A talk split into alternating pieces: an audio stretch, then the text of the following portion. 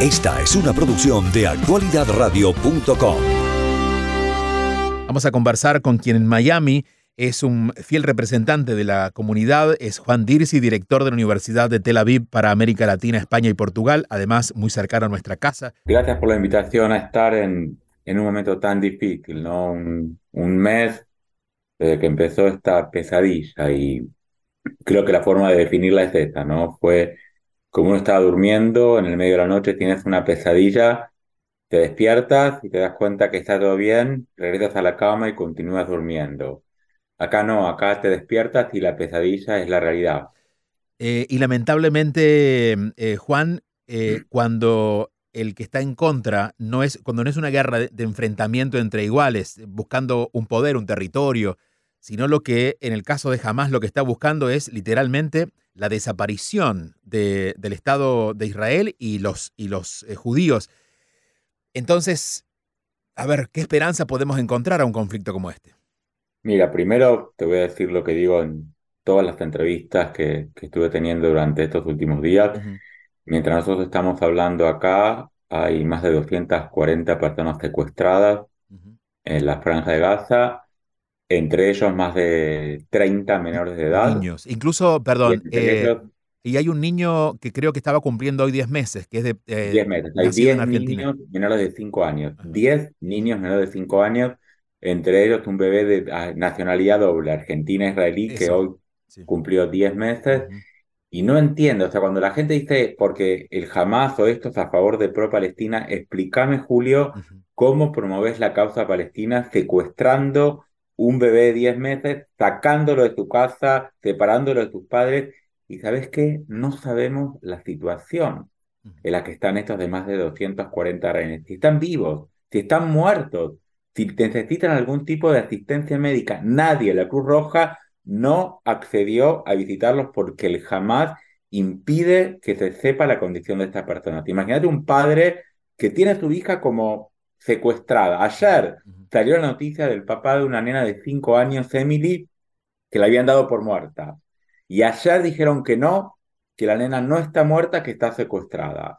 ¿Cómo podés vivir con esa incertidumbre básica de no saber si tu hijo, tu papá, tu hermano, tu abuelo, tu abuela están vivos o los están torturando en la franja de Gaza? Una cosa despiadada, realmente una situación tremenda, un impacto, un dolor. En la Universidad de Tel Aviv tenemos un centro de asistencia psicológica a los, a los estudiantes que funciona durante todo el año. Uh -huh.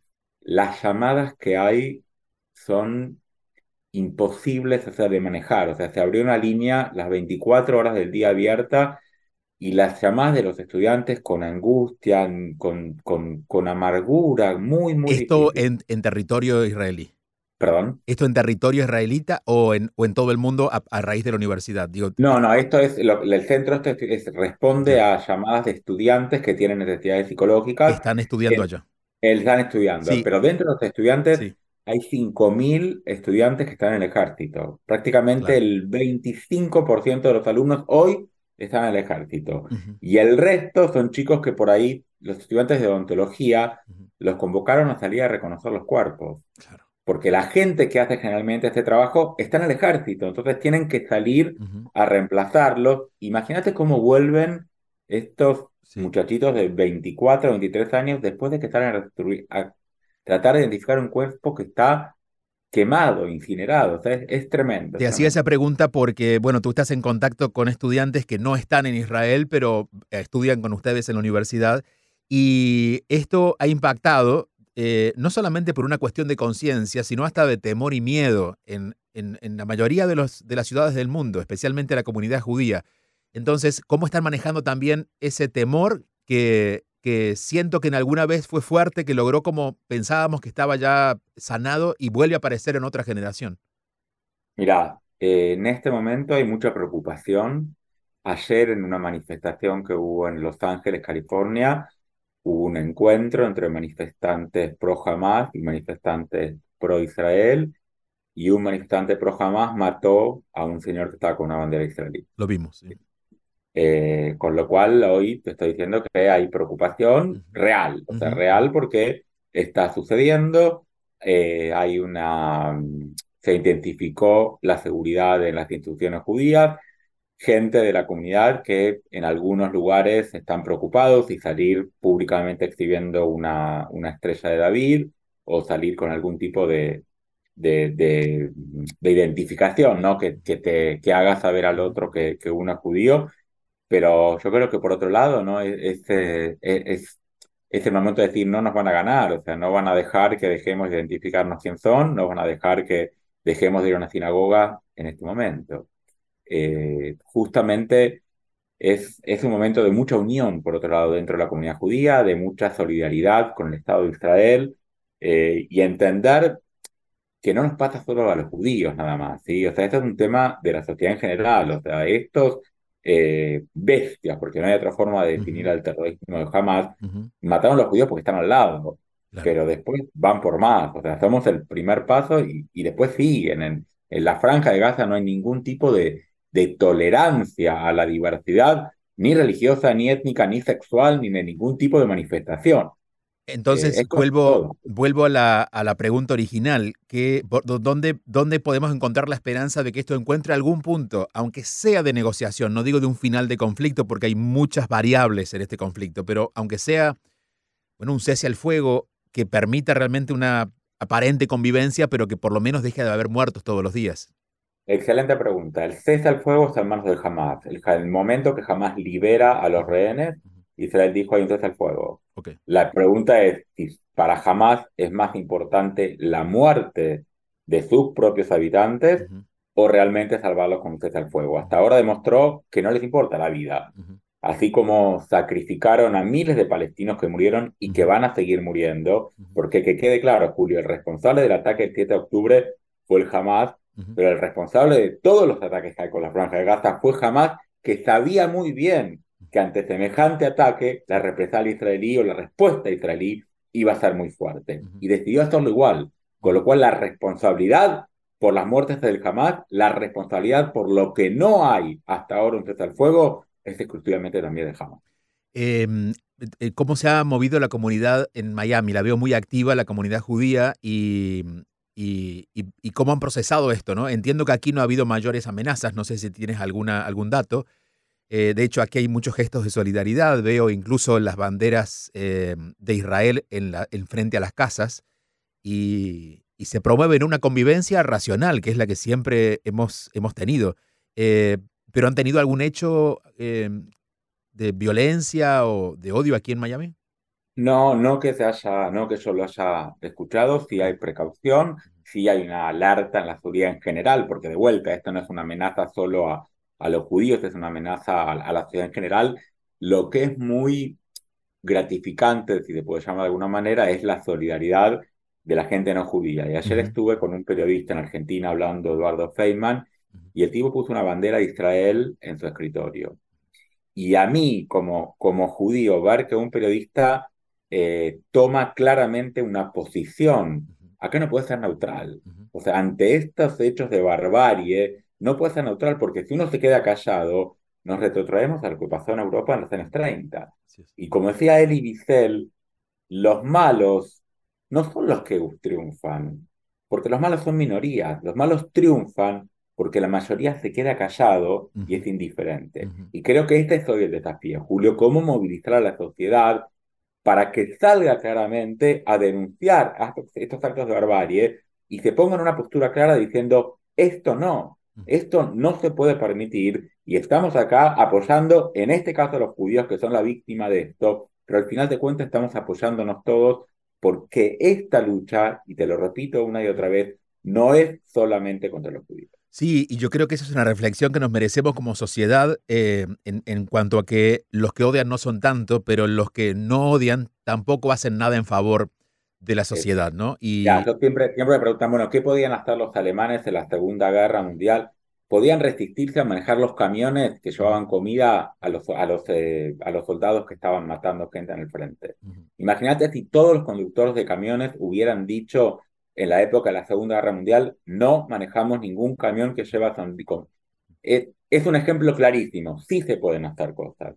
Sí se pueden hacer cosas, pero hay que tomar el compromiso como sociedad de decir no vamos a estar cómplices ni partícipes en actos que lleven a esta situación. Y es posible, Juan, que también, por ejemplo, en sociedades como la nuestra, que estamos alejados en muchos aspectos, aunque tengamos cercanos una, una comunidad eh, judía en nuestra ciudad, pero dejar de ver esto como una noticia y ocuparnos de esto como un hecho que nos toca a todos. Porque también estamos un poco acostumbrados, nos, lamentablemente, y esto le pasa al ser humano, quizás por, por reproducirte tanto en redes sociales que al final uno termina pasando, hace, hace swipe también a cualquier información eh, como ha pasado con la guerra de Ucrania, lo vemos tan lejos que al final decimos, bueno, mientras no nos impacte y ese egoísmo personal ha hecho que nos alejemos de estos hechos. Entonces creo que también tomando, tomando particularmente la responsabilidad pequeña que tengamos individual, creo que puede marcar una diferencia. Y, claro, no sabremos qué es lo que cada uno puede hacer, pero cada uno se lo puede preguntar. ¿Qué es lo que puede cada hacer? Uno puede hacer mucho y si sumamos el cada uno de nosotros, te garantizo que somos muchos más, muchos más los, que, los que estamos del lado de, en este momento del lado correcto. Uh, Juan, ¿cómo están viendo la comunidad judía a la respuesta de algunos países europeos, pero también latinoamericanos, o que no toman partido o que han tomado partido en, en favor de Hamas, como Bolivia, ¿no? O como Colombia, que no lo ha hecho directamente, pero prácticamente implícitamente lo hizo? Bueno, esto es como te decía antes, no hay neutralidad posible. Y acá vamos a empezar por Estados Unidos. O sea, el compromiso, la respuesta amplia bipartidista de Estados Unidos. Hubo una visita hace unos días de 10 senadores norteamericanos, 5 republicanos, 5 demócratas. O sea, el 10% del Senado de los Estados Unidos viajó a Israel para demostrar el compromiso bipartidista en este momento con el Estado de Israel. El gobierno del presidente Biden, un compromiso absoluto el nuevo presidente de la Cámara de, Representantes republicano, compromiso absoluto, o sea, nuestros senadores y congresistas de, la Florida realmente liderando este apoyo al Estado de Israel en forma clara y contundente. En Europa, claramente, Inglaterra, Francia, Alemania, la República Checa, Hungría, eh, todos los países democráticos occidentales claramente con Israel. Ahora, por el otro lado, y sí, tenés a Cuba y tenés a Venezuela y tenés a Bolivia, donde eh, claramente hay un eje que está alineado con Irán, Irán, Hezbollah, Hezbollah, Hamas, Y, claramente sabemos que están parados. Preocupa mucho países como Colombia, como Chile, donde fueron lamentables las declaraciones de, de los presidentes, los llamados a consultas de de, llamar a los embajadores en Israel de vuelta cuando Israel se está defendiendo. O sea, si, si estamos hablando de un sistema democrático, un presidente electo democráticamente, las últimas elecciones que hubo en la Franja de Gaza fueron en el año 2006. O sea, estos tipos no tienen legitimidad ninguna. Los de jamás para estar haciendo lo que hacen y un gobierno que teóricamente defiende los valores democráticos se pone del lado de un gobierno autoritario que gobierna una teocracia dictatorial. O sea, ¿dónde estamos parados? O sea, realmente, y, yo lo digo una y otra vez, el único lugar en el Medio Oriente donde un ciudadano árabe, árabe, vota y vive en democracia, el único es en el Estado de Israel. Entonces, oponerte al Estado de Israel no será que te estás poniendo a la democracia en el mundo árabe, porque preferís que tus amigos y compinches sean realmente los que manejen y no los derroquen? Y, es una pregunta para reflexionar, ¿no? ¿No será que realmente conviene mucho más que estos movimientos fundamentalistas y, y teocráticos y dictatoriales sean aliados de los regímenes dictatoriales de nuestra región? Y por eso hay que salir a apoyarlos. Em, Juan, en cuanto a lo político, ¿cuán suficiente, no sé si es la palabra correcta, pero eh, me haré entender, cuán suficiente es el liderazgo de Netanyahu para estar llevando esto adelante? Bueno, es una muy buena pregunta. Claramente eh, la figura de Netanyahu pues, está totalmente deteriorada luego de lo, de lo que pasó y por eso en una movida política muy, muy correcta, creo, eh, uno de los líderes de la oposición, Benny Gantz, se sumó al gobierno se sumó él, que fue el teniente general del ejército, y también trajo a otra persona que está en su, en su equipo, que también fue teniente general del ejército, y formaron un gabinete de seguridad. En este gabinete de seguridad, que es el que está realmente conduciendo en este momento al país, están el teniente general del ejército actual, dos ex tenientes general del ejército, o sea, Benny Gantz y otro más, Netanyahu y su ministro de defensa, con lo cual Este, este gabinete tiene la confianza del pueblo, claramente se entiende que tiene que haber una incorporación de otros sectores al gobierno, pero también se entiende que en este momento la prioridad es terminar con el Hamas. Y que una vez que se termine se desarme con el Hamas, obviamente en Israel, como una democracia, se van a resolver los temas en forma democrática y, la gente decidirá quiénes son las personas más preparadas para liderar al país. Pero hoy el foco es en esta guerra contra el Hamas, una guerra muy difícil de librar, porque luchas contra un enemigo que prioriza la muerte sobre la vida y que te pone armas y lanza misiles y misiles abajo de un hospital y adentro de un parque de diversiones como se vio hoy. Estaba la, la, la, caletita que da vuelta y los lanzamisiles ahí, porque entienden que Israel no va a bombardear y deciden ponerlos en esos lugares y utilizan nuestras propias poblaciones como, como escudos humanos, con lo cual es muy difícil luchar contra una ideología que justamente promueve la muerte y está dispuesta a sacrificar a sus propios ciudadanos a favor de una causa tan deshumanizante y, tan aterradora como, como, la, como la, supremacía del Islam. Y quiero que quede claro, Julio, esto no es el Islam, ni son los palestinos. Esto es jamás. Esto es una ideología totalmente extremista y radical que no acepta ni que vos ni que yo tengamos derecho a vivir. Sí, y, no confundirlo quizás con la prepotencia que pueda tener un grupo religioso de intentar, imponerse. Creo que eso tiene que ver más con una lucha de poder egoísta y no con la defensa de ningún dios, ¿no? Para no confundir tampoco que esta es una lucha religiosa. A ver, en la carta fundacional del Hamas, que es el, el, quién soy yo, digamos, de Hamas, te lo dicen claramente. Y si te, alguien te dice te quiero matar y lo escribe, mi objetivo es matarte, ¿No lo vas a creer? Entonces, ¿qué estamos haciendo? O sea, los que salen a defender los derechos de la mujer. En la Carta Fundamental del Hamas dice, el único objetivo de la mujer es engendrar hijos y servir al hombre. Entonces, ¿cómo puede ser que una persona que vaya a defender los derechos de la mujer se ponga un cartel a favor de Hamas? Entonces, es algo que o es realmente tiene un problema psicológico la mujer, o realmente no sabe lo que está diciendo y no se tomó el tiempo de leer lo que está haciendo. Sí, yo creo que así como eh, no debería a esta altura de la evolución, con lo que hemos aprendido, estar ocurriendo esto que ha ocurrido de manera tan cruel, tampoco creo que hay una conciencia de libertades tan clara para saber entender quién es el bueno y quién es el malo. Y creo que en ese mundo confuso está ocurriendo esto, entonces es muy difícil salir a explicarlo. Permitime, permitime distendir ahí. Yo creo que esto es antisemitismo. O sea, yo creo que esa mujer que sale con el cartel es una antisemita encubierta, pero claramente no puede ser odio a los judíos mm. porque después de la Shoah, después del Holocausto, no está bien que digas odio a los judíos, ¿sí? y el antisemitismo es el negarle el derecho a los judíos a ser parte de la sociedad, a que puedan vivir en donde quieran, a que puedan votar, a que puedan participar de la sociedad.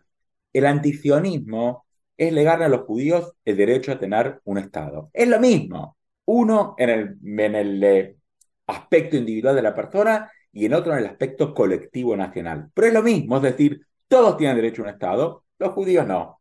Entonces, ser antisionista se puede. Entonces, esta mujer sale con ese cartel a favor de Hamas cuando en realidad es una antisemita encubierta. Y eso lo, entiendo, eh, Juan, pero, eh, y te digo por la experiencia, me he encontrado con jóvenes con ese tipo de opiniones que ni siquiera entienden tampoco lo que es ser judío, no pueden oponerse a lo que no conocen. Me parece que estamos estupidizados por las redes sociales y estamos lanzando opiniones sin saber y nos anotamos en marcha sin entender a qué vamos.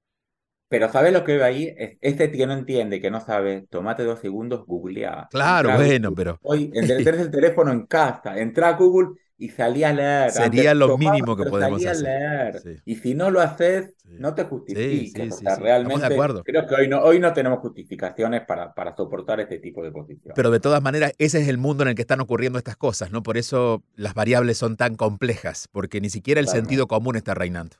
Totalmente. Eh, Juan, siempre es un gusto conversar contigo y lo seguiremos haciendo. Seguirán, seguirá lamentablemente la actualidad dándonos motivos para conversar. Te mandamos un abrazo. Gracias, Julio. Gracias.